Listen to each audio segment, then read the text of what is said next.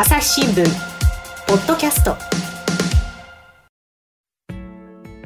朝日新聞の神田大輔です、えー、今回はですね大阪本社編集委員の副島秀樹さんと回線つないでいます。副島さんよろしくお願いします。あよろしくお願いします。はい。で今回はですねテーマがですね、えー、まあ核の時代についてということでですね、えー、聞いてるんですけれどもまずですね、はい、このまあ問題がね、核っていうことで、いや、ちょっと硬いテーマだなっていうふうにね、思う人もいるかもしれないんですけれども、これ結構ですね、僕はその核の問題っていうのは、結構人間のね、えー、まあ、生き方みたいなのにもね、実は直接かかってくんじゃないかなとは思ってるんですよ、ものの見方といいますか。はいはい、で、あのおそらく、例えばこう、日本にね、住んでいらっしゃる方だと、ほとんどそうだと思いますけど、核の傘の下にいながら、その核のね、廃絶について考えることの難しさなんかを感じてる人もいると思うんですけれども、まあ、そんなところもこう含めながらですね、ちょっとどういう核の問題がね、今あるのかっていうことを、副島さん、その問題に非常に詳しくていらっしゃるので、いろいろ聞きながら一緒に考えていきたいなと、そんなふうに思っております。よろしくお願いします。はい、よろしくお願いします。はい。えー、で、まあ、そもそもですね、今回のポッドキャスト、まあ、あのー、実際に広島、長崎に原爆投下されてから76年が過ぎるわけなんですが、はい、今現在のですねその核をめぐる問題の状況、ポイントというのは、どんなところにあるんでしょうか？はい、そうですね、あのまあ今年ということに限って言えばですね、うん、まさに今年の1月にですね、まあ、人類が初めてこの核兵器というものがまあ、あの、不法なものであって、えー、悪であるという、まあ、そういうことを、まあ、道徳的に、まあ、否定したあ核兵器禁止条約というのが、うん、あ実際にこう発行したということがありますね。はい、これは、あの、1945年に広島、長崎に原爆が投下されて以降ですね、やはり、えー、大きなあトピックであると私は思っています、うんうん。まあ、この核兵器禁止条約、核禁条約なんていうふうにね、短縮していることもありますけれども、はい、これ、あのまあ、76年というのは、あ一口に言ってもかなり長い時間が流れていて、その間、その他の国で原爆、核兵器が実際に使われた例というのはないわけじゃないですか。はいはい、でただ、にもかかわらず、今年の1月にこうした国際的なですね条約が発行するというのは、やっぱりこう大きな意味があるっていうことですかね。そうですね。あの、まあ、長い目で見ればですね、うん、えー、例えば、あの、1986年がですね、えー、人類があの核兵器を持っていた数が一番あの多い時期なんですね。大体、えー、核弾頭で7万発というふうに言われてましたけれども。7万発はい。えー、それがまあ今はまあ1万3000発ぐらいなんですが。だいぶ減りましたね。えー、数から見ればですね、まあ8割ぐらい減ってるわけなんですけれども、うん、でも、おこの核兵器というものは、一発持ってるだけでも、一発が使われただけでも、もうとんでもない被害をもたらすものなので、でね、この未だに1万3000発あるというふうな捉え方をしなきゃダメだと思うんですよね。えー、ところが、その、8割減ってきたから、まあ、これからも減るんじゃないかというふうに思う方もいる、いらっしゃるかもしれませんけれども、実はこの、今深刻なのは、この1万3000発というあたりでですね、もうほとんど動かなくなってるっていうのが現状なんですね。で、えー、特に最近ではやはりその、まあ、中国の台頭とかですね、えそれからあロシアとあのアメリカの関係が悪くなったりとかいう、そういう、まあ、大国間の競争というのはまた激しくなってきてるんで、うんあのお互いにその核を減らそうという条約交渉すらあできできなくなっているような状況があるんですね。えー、だからそういう意味で、そういう中で、えー、この核兵器禁止条約っていうのが、全く、その段階的に減らしていくっていうのとは全く違う発想のアプローチで、えー、そういう条条約が実際に国際舞台に登場したというのは、これは大きなことだと私は思ってます、うんうん、あの先ほどね、副島さんがその核兵器イコール悪だというね、烙印を押したと、えー、そういう表現をされましたけれども、えー、今回の条約、核兵器禁止条約ですね、どういうものなのかっていうのを、ちょっと、あのかいつまんで教えていただくことできますでしょうか？はい、えーと、この核兵器禁止条約っていうのは、あのまあ、核兵器のまあ開発からまあ実験、えーそれからまあ製造ですね、えーそれから核兵器を使うこと、まあ、これを、おこの加盟国に対して禁止するという条約なんですけれども、おまあ、あの、一つ、うー重要なのはですね、はい。これは核兵器による威嚇も禁止してるんですね。うんうんうん要するにその核兵器を持ってですね、えー他の国にですね、こう、お脅しをかけるとはい。いうふうなことをまで、えーまあ禁止してるというところが、あ大きなあの特徴だと思います。うんうんただ、まあ、あの、問題点も、まあ、結構、あってですねそうなんですね。それは、まさにその核兵器を持っている、今、あ9つの国がありますけれども、はい。この核兵器を持っている国が一つも加盟していないうんというのが、あーあります。ですので、えー実効性があるのか、まあ、この条約ができてですね、本当に核兵器が減っていくのかという、まあ、疑問もお当然ながらあるというのが現状ですね。うん。ちなみにちょっとここ確認、おさらいをしておきますと、今、核保有国の9カ国っていうのは、どんな国があるんでしたっけ？そうですね。で、あの、お今、その国際条約で一番多くの国が加盟しているう核関連の条約がありましてですね、それがあの、お1970年に発行した核不拡散条約。はいはい。ですね。これ、まあ、いわゆる NPT というふうによく言われますけれども、おこの条約があります。で、この条約は、あの、核兵器を持っていい国っていうのを5つ指定しています。うんうんそれがアメリカ、あロシア、中国、フランス、イギリスの5カ国です。はい。えーところが、まあ、このお NPT 条約に入っていない国で、うんうんえーまあ、独自に核兵器を持っているう国もあります。うんそれが、あのおまずはあインド、おパキスタン、はい。えーそれから、あのイスラエルですね。うんえーそして、あの、北朝鮮うんですね。で、この9カ国は、あこの核兵器禁止条約には全く、うう参加していないという状況があります。で、日本はどうなんでしょう？そしてですね、えーこの核保有国だけではなくて、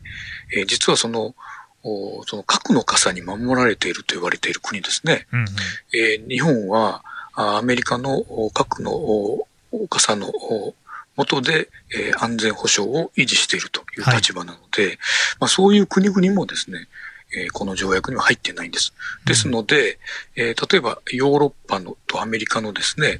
あのーまあ、軍事同盟であります、その、北大西洋条約機構という、まあ、NATO というふうにはいはい。あの言われますけれども、えええーまあ、そのお30カ国、う加盟国がいますけれども、うん。おまあ、ヨーロッパの主要な国えーが大体入っていますが、うんうん。あーそこもおお全く加盟していないといううん状況で、当然日本もですね、うん。アメリカの核のお傘の下にあるというう政府の立場なので、うん。えーこの条約とはあの背を向けているというのが現状ですね。なるほど。えー。だからまあ参加してないわけですよね。えーうん。そうなってくると、まあ、しかし、アメリカもね、まあ、日本も、だからその、さっきの5カ国に関して言うと、国連安保理の常任理事国と重なってきますよね。えー。いや要するに大きい国、で、さらに欧州の大半の国っていうことになってくると、えーこの条約自体ですね、どれほどの効力があるのかなっていう疑問も生まれてくるのかなっていう感じしますけど、そうね。はい。そうなんです。まさにあのおっしゃる通りでですね、うん。えーたただ、まあ、あの、この条約ができてですね、やはりそのプラスの面も、あの、結構あると思います。例えば、その、まずこの核兵器っていうものに対して悪という、まあ、楽印ををしたというふうに、えー先ほど、えー申しましたけれども、うんあの、要するに、えーまあ、国際法上、おまあ、違法な状態になるわけですね。核兵器を持つということが。ええで、まあ、あの、今は、あこの条約に加盟している国がですね、あ加盟というか、まあ、批准までしている国が、うんあ54カ国ありますけれども、うんええまあ、これがおそらく、まあ、あの、これから、あ少しずつ増えていくと思うんですが、うん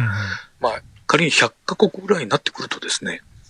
やはりその国際的な規範としての、まあ、力を持ってくると思うんですよね。なるほど。ですので、その核兵器を持っていることが、かっこ悪いっていうかですね。なるほど。そういうふうな、あの、感覚になってくるのがですね、あのまあ、ある意味その核兵器を使って、えー、まあ、いろんな、あの脅しをかけたりとかですね。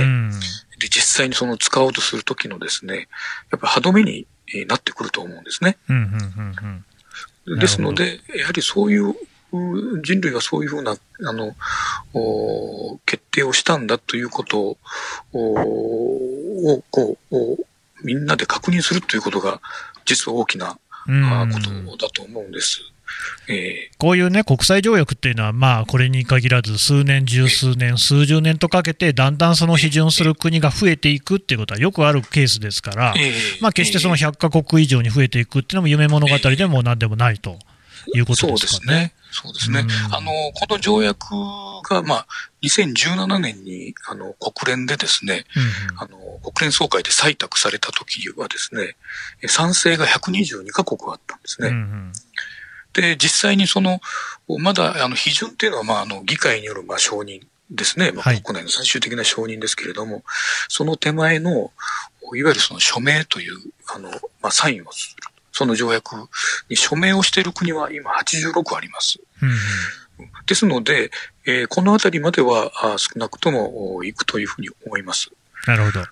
えー、うん。まあね、そういうふうになってくると、またこう、ね、効力というのも強まっていくんだろうなと、でまあ、まさにその国連が中心になっているその SDGs みたいな考え方で言っても、どうやったって核兵器をたくさん持ってるっていうのは、持続可能性が低そうな社会ですから、まあ、それにも反してくるっていうようなことになると、だんだんアプローチを変える国も、まあ、出てくるかもしれないですね。えーで、まあ、ここら辺の話はですね、はい、まあ、この先ってことにはなるんですが、この前の話をちょっとお聞きしたいんですけれどもね、はい、そもそもなぜ今、このタイミングでこういう条約が生まれて、で、どういう国々がその主体になってきたのかなんていうところを教えていただけますか？はい、そうですね、えー、なぜこのタイミングでこの条約が生まれたというかということなんですけれども、はい、実はですね、あのこの核軍縮に向けてですね、この先ほど言いましたこの核不拡散条約、NPT 条約の第6条というのにですね、えー、実はその核保有国は、あの、核軍縮に向けて誠実な交渉をする義務があるっていうふうな条文があるんですね。うんうん、で、あの、これはもう190カ国以上があの加盟している条約なので、えー、そして核保有国も加盟していますので、核保有国はこの条約に入っている以上、核軍縮をしなければならないっていう義務を負ってるわけです。はい。ところが、その、まあ、この、なぜこの核兵器禁止条約が生まれたかということなんですけれども、あの、まあ、一言で言えばですね、はい、えー、先ほど申しました、その、核不拡散条約、まあ、NPT 条約だけではですね、うん、もう核軍縮が進まなくなった。まあ、そのことに対して、核を持っていない国々がですね、えー、まあ、痺れを切らしてですね、うん、もう、あの、こういうことではダメだということで全く違うアプローチを出してきて、えそれを条約にまで押し上げたというのが、あの、一つの大きな理由なんですね。で、あのー、実際にこの核兵器、あの、NPT 条約っていうのはですね、はい、えー、っと、その条約の内容がちゃんと履行されているかということを確認する意味もあって、うん、えー、1970年に発行してからですね、5年に1回ずつ、その NPT の再検討会議っていうのをを開くんですね。なるほど。えー、えー、ところがその再検討会議5年に1回開くんですけれども、やっぱりそのその時々の、例えば大国間関係とか国際状況の影響を受けてですね、うん、えー、その5年に1回の会議が、あの、うまく成功する時もあれば、あ全く最終文書もあの採択できずにですね、うんうん、えー、もう決裂して終わってしまうということもあったんですね。うんうん、で、それが、あのー、まあ、直接的に影響したのはおそらく2005年のですね、はい。NPT 再検討会議、えーここではですね、やはりその、おアメリカとロシアの関係が、まあ、どんどんちょっと悪くなりつつあるうん時代でもありましたし、えーそれから、あの、やはりその、2001年の9.11テロみたいなですね。あありま、したね。ええ。うん。あああいうものも、やはりその、お攻撃に対する防御ということでですね、うんやはり、この、いろいろ国際関係、えー外交的にもやっぱり影響を与えてましてですね、うん。いや2005年の、おおこの NPT の再検討会議っていうのが、ちょっと失敗に終わるんですね。なるほど。えーで、その5年前のお2000年の再検討会議では、えーこれは結構、あの、成功したと言われている会議なんですけれども、はい。この時は、あ例えばその、核全廃の明確な約束をお加盟国がするみたいなあのことまで確認してるんですね。うん。ところがその5年後の会議では、そういうあの文言があったことをですね、うんえーアメリカなどのまあ核大国がこう、お消そうとするみたいな動きがあってですね。消す。え えーですので、その、まあ、一死一体みたいな形になって。なるほど。えーで、そういうものを見て、やっぱりこの NPT 条約では核軍縮は進まないのではないかという意識が、やっぱその頃からこう高まってきたと思うんですね。朝日新聞ポッドキャスト。朝日新聞の。我が家の朝は質問から始まる。2012年に太陽圏を出た探査機ボイジャー1号が宇宙人に向けて載せているものは何？身の回りのことから広い世界のことまで。いろんな質問が毎朝新聞の一面に載って君の元へやってくる。ママ知ってる？なんだろうね。さあめくって探して答えを発見。あった。レコードか。いろんな国の挨拶が入ってるのか。毎朝のワクワクが未来を開く。朝日新聞これ、あれですよね、その NPT っていうのは、私もあのかつてあのええ特派員としてイランに赴任して。いうまして、ええでまあイラン核問題のね。そうなんですよね。ええで、核開発をしたいえ、えしている国で、ただその核兵器ではなくって、平和利用の核開発なんだよというふうには言ってるわけなんですが、まあ、ともあれ核開発を進めようとしている国です。で、ええただイランって NPT には参加してるんですよ。で、そうですね。ええー NPT のその限界っていうのはもうずっと言われているようなところがあって、その、ええまあ、まさに、これって完全に不平等な条約ではあるじゃないですか。ええつまりもうすでに核を持っている国は持ってていいですと。ええで、他の国はもう全くまかりなりませんと。ええただ、それだけだとさすがにすごい不平等だから、ええただし、今持ってる国は核の数減らしますと。で、ええ持ってない国に関しては、平和的な目的で開発することに関しては、やぶさかじゃありませんよっていうような、ええまあ、そんな内容のことが書かれてますよそうなんだ。おねっし。ゃる通りですね。ええところが、全然その核保有国の核の数を減らすっていうのが進まないと。ええ進まなくなっちゃったっていうことですかね。最初は減ってたんですよね。ええ。ええですので、あの、今おっしゃった通りですね、その、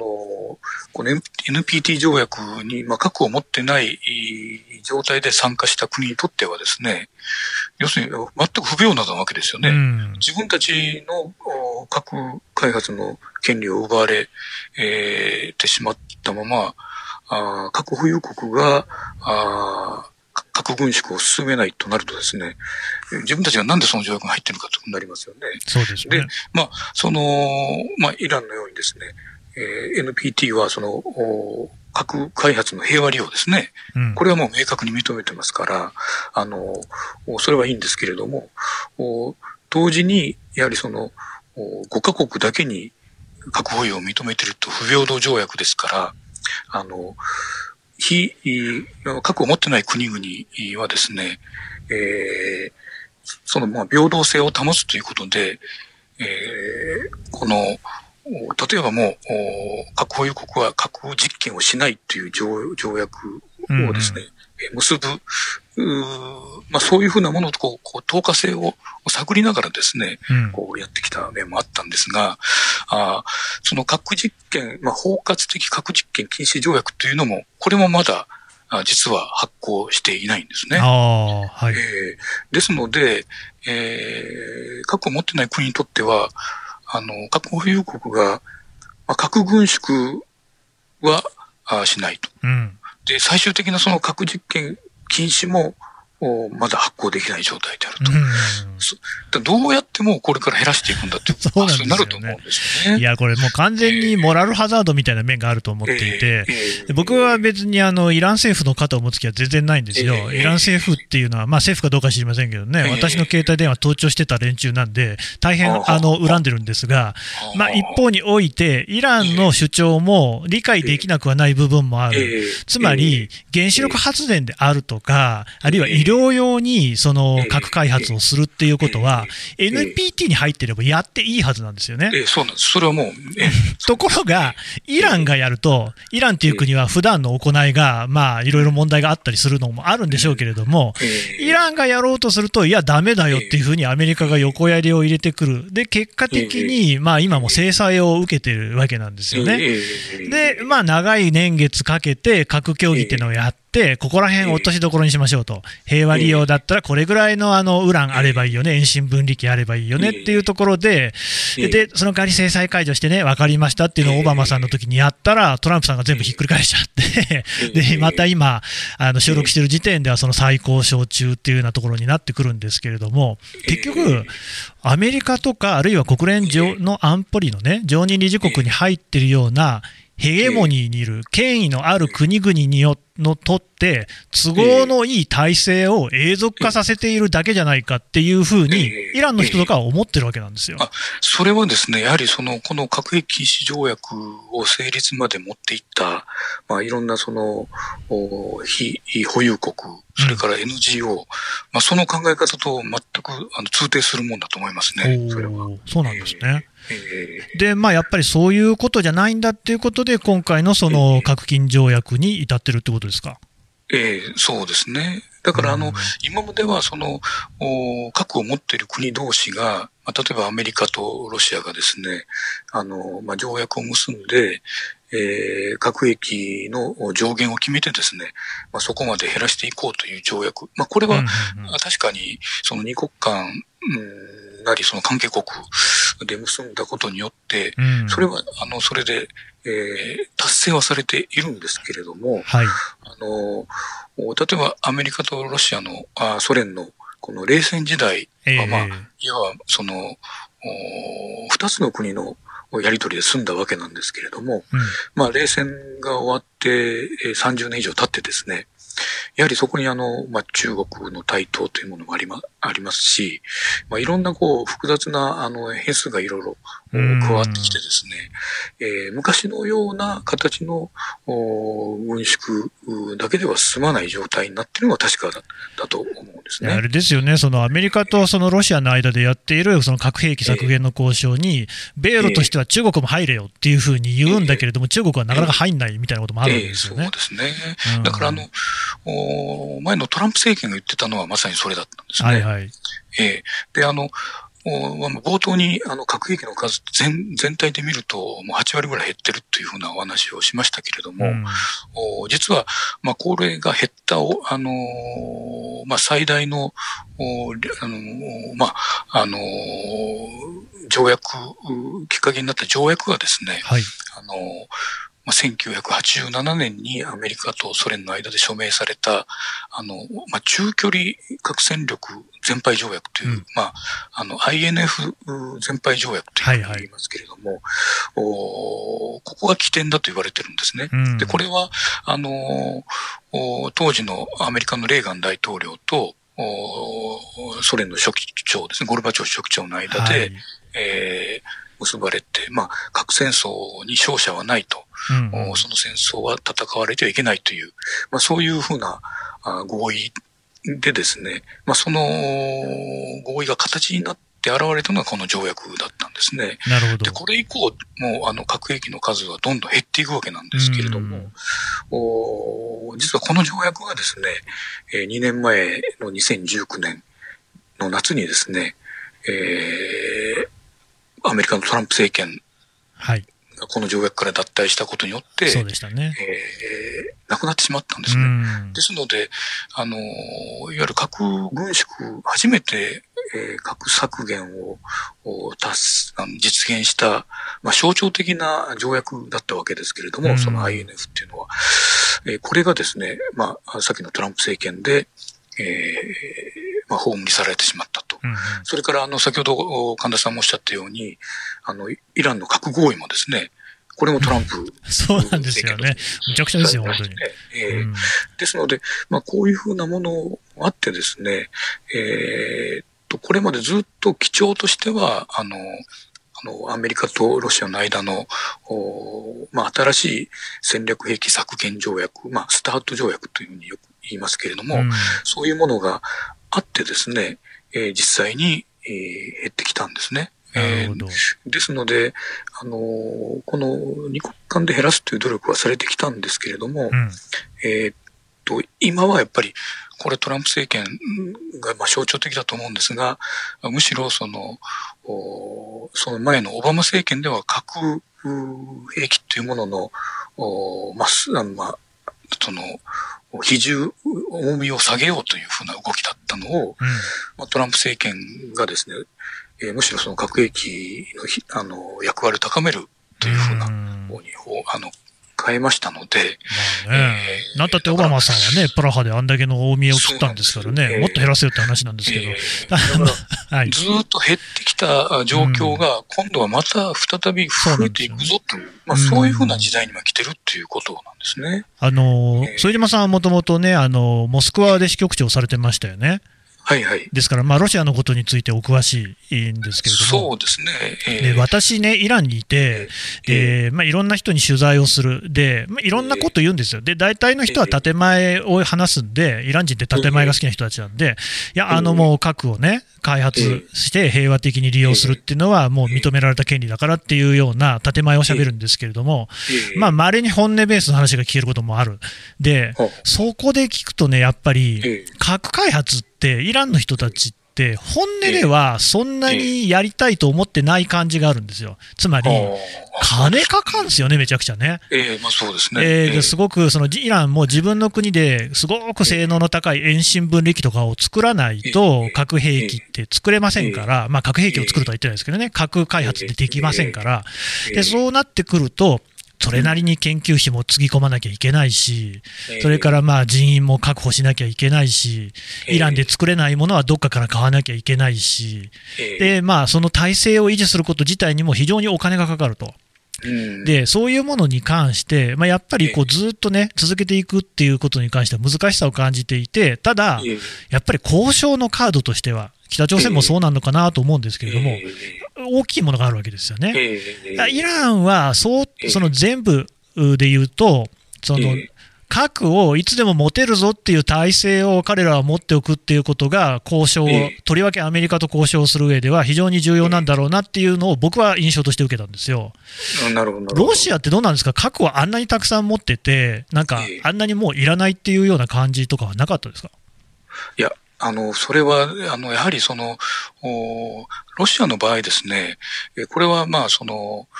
彼らは常にやっぱりアメリカというのが頭にあるんですね。はい。で、その、むしろ、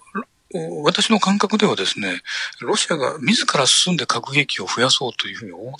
てないと思うんですよ。やはりそのロシアは、あの、常にアメリカに対応しなければならないっていう存在なので、アメリカが、あの、減らすといえば、実はロシアは助かるんですよ。なるほど。先ほど、あの、おっしゃったように、はい、ものすごいやっぱり、このお金かかりますからね、この株の。で、えー、実際にそのアメリカとロシアが、これはあの、オバマ大統領とロシアのメドベージェフ大統領の時代に、はい、えー、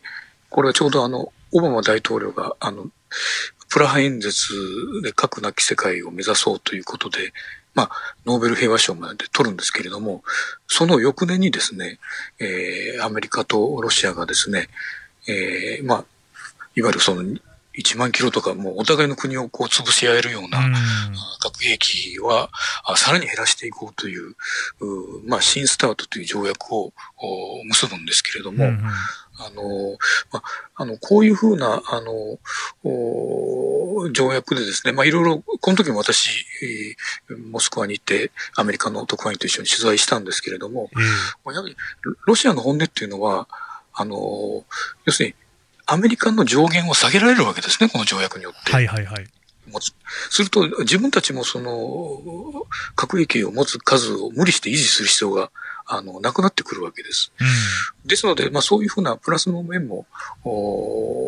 まあそういう打算的な考え方もあってですね、多分、うん、あの、そういう条約っていうのは成り立っていくんだろうと思うんですけれども、うん、この条約もですね、実はあの、トランプ政権のままだとですね、えー、今年執行していた可能性があったんですね。そうなんですね。えー、今年の2月がこの条約の期限だったんですけれども。ギリギリです、ね、ところがその直前にですね、うん、はい。あのー、バイデン政権がそうですね。なんとかかんとかなりましたんで。そしてもうすぐにですね、はい、延長が、5年間の延長が決まったんですね。なるほど。ええ、だからあの、すごくこの条約がなんで重要かというと、実はこの条約があることによって、えー、アメリカとロシアはお互いに査察をし合ってるんですね。はあはあはあ、えー、だからイランもよくあの、IAEA というね、国際原子力機関の査察ということが問題になりますけれども、はい。ね、実はその、あの、お互いに、にその査察官を派遣してですね、うんうん、で、その、抜き打ちでここを見るっていうふうなことをやってるので、はい、えーそれが実はすごく重要なんだと思うんですよ。ところがこの条約がなくなってしまうと、もうそういうことすらなくなってしまったら、うん、もう、もう相手が何をどこまで持ってるかっていうことが全くわからない状態になってくるので、はい、えー、だからそういう意味で、その、私はまあいろんなその条約がこう、まあ、延長されたとか、うん、あそういうことを見てるとですね、まあ、ある意味この時期にバイデン政権に変わってよかったのかなっていうのはちょっと思って本当ですよね。これでまたその条約なくなったら疑心暗鬼がもっとね、強くなって、えー、本当におかしなことになってもね、おかしね、えー、ありますもんね。えー、副島さんね、ちょっとここまででももうすでに結構時間経っちゃってしまってるんで、えすいません、あの、一旦ここで引き取らせていただいて、またあの、続きの話、この後の回でさせていただこうと思います。副島さんどうもありがとうございました。いや、こちらこそありがとうございました。朝日新聞ポッドキャスト。はい、えー、大阪本社編集員副島秀樹さんのお話を伺ってきました。で副島さんあれですね。あのシンポジウムがあるということですね、はい。えそうなんです。あの、実は毎年ですね、はい、えっ、と、夏に、えー、広島と長崎で交互にですね、えー、朝日新聞社と、それから、あの、広島市、長崎市さんとともにですね、えー、核兵器廃絶への道っていうタイトルの国際平和シンポジウムを開催しています。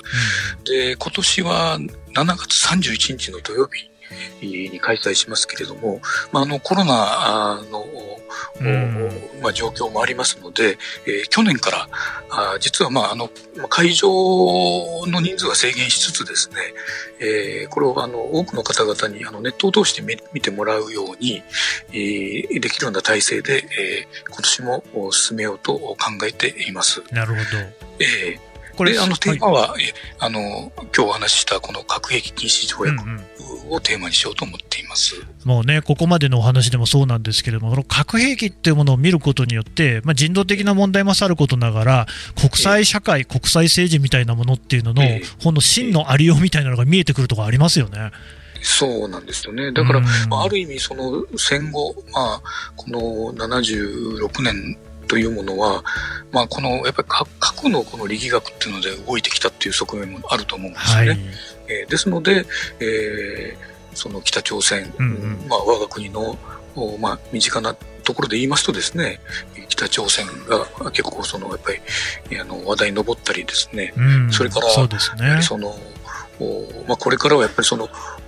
一旦この破棄されたそのイランの核合意の問題がですね、うん、これからそのアメリカ